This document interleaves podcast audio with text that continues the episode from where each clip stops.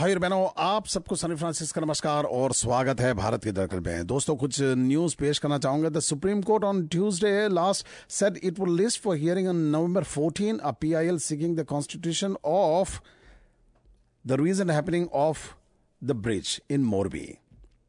According to latest reports, the death toll in the collapse of the British era bridge on the Machu River in Morbi in Gujarat has gone up to 134 people. You are very quick. What are your prayers? A bench comprising Chief Justice Uday Umesh Lalit and Justice Bela M. Trivedi said when lawyer Vishal Tiwari mentioned his PIL on the issue for urgent hearing.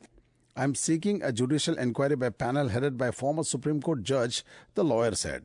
The bench then said that PIL would be listing for hearing on November 14. Tiwari in the PIL said the accident leading to the collapse of the bridge, resulting in more than 100 casualties, depicted the negligence and utter failure of government authorities.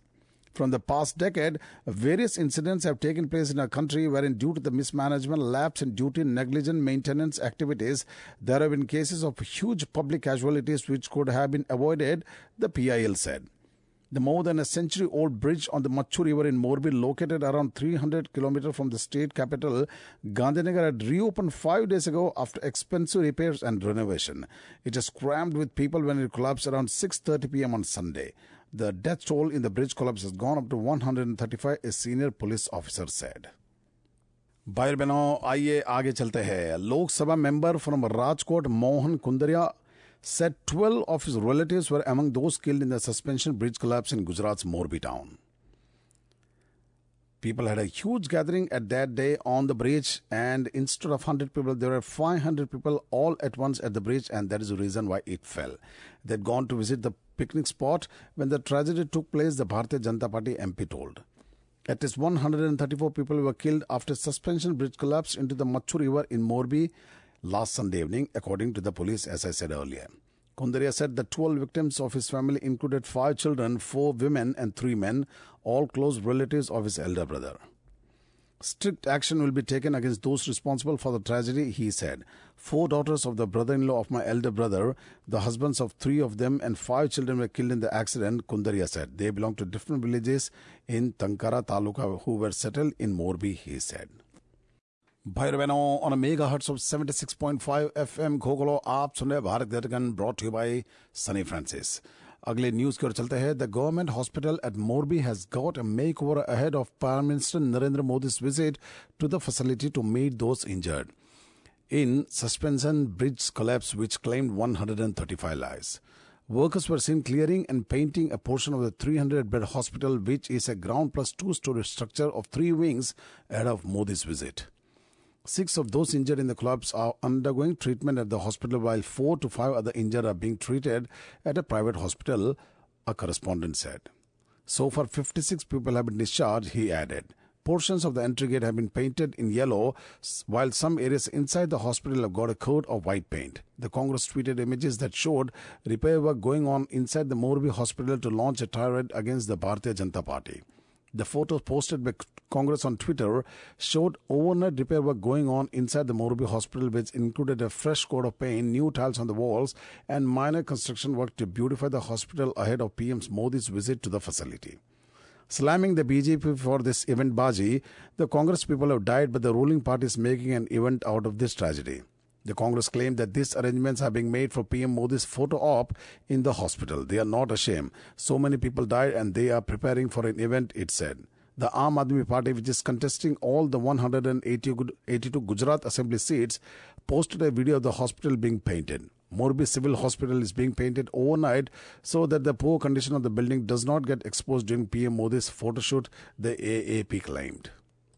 दोस्तों आगे चलते हैं what is a suspension bridge and how does it transfer the load to the ground? Those were the questions on the minds of many on a day after century old suspension bridge in Gujarat's Morbi over the Machu river collapsed, leaving 134 people die.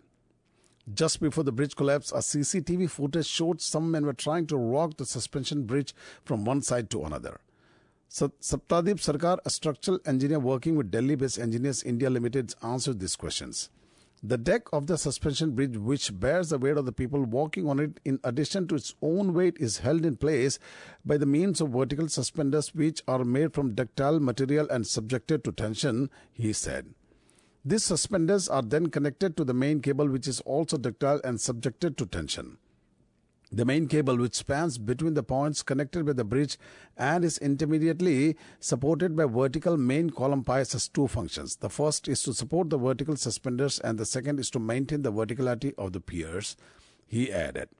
Overall, the weight of the deck, including the traffic of people, is transferred to the ground through the vertical piers, which are in compression, explained Sarkar. So, at what points is such a type of bridge the most vulnerable? Quite a few it turns, turns out. To begin with, the main cable suspenders and the points at which the suspenders connect to the bridge deck are all vulnerable to failure, Sarkar said. In fact, the main cable requires the most attention in terms of regular checks and maintenance over the service period of the bridge. The reason for this being the fatigue load and that it is continuously subjected to during its service, he said. Fatigue load refers to continuously subjecting a material to some force until it develops a crack.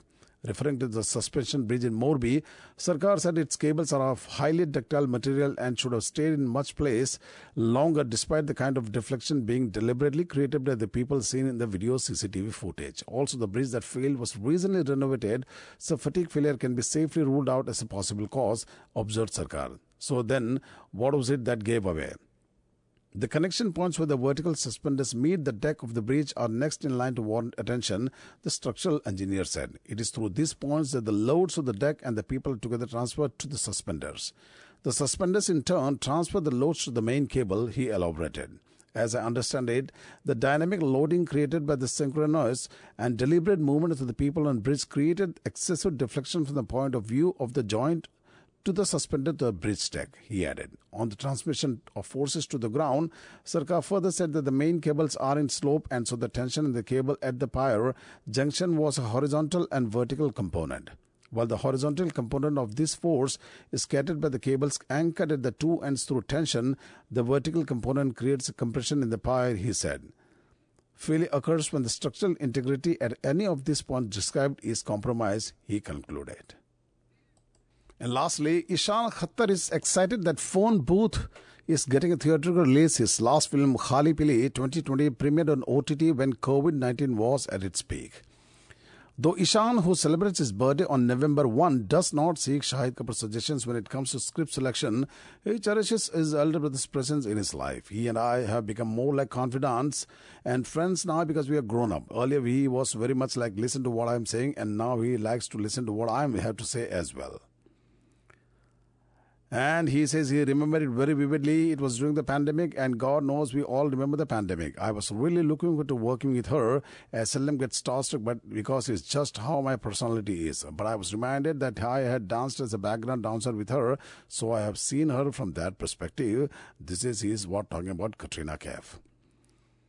So life is full circle for me to be working with Katrina Kaif in that capacity. She doesn't carry the weight of her seniority to the set. She's very cool. She has a wicked sense of humor, which you say, get to see a glimpse of is in this film, and she's having a lot of fun at the cost of herself in the film, which is great. Phone Bhoot is the kind of film that doesn't take itself too seriously, and so we all took note of that and didn't take ourselves too seriously. We had fun with the material and tried to lift it off the page. Katrina is very professional. She knows her lines and works works on them constantly. She is always prepared. She has her own set of ideas that comes up with the character. I think Katrina's humor is so subtle. She might just prank us and we won't even know about it. She's not a prankster in that traditional way. Like she won't snatch or scare you or do something like that. तो I think दोस्तों that will be all for today on Bharat की लगन brought by Sunny Francis on mega hertz of seventy six point five F M खोलो दोस्तों, गीत का आनंद उठाइए और सनी फ्रांसिस को आगे दे। अगले हफ़्ते फिर मिलेंगे। नमस्कार।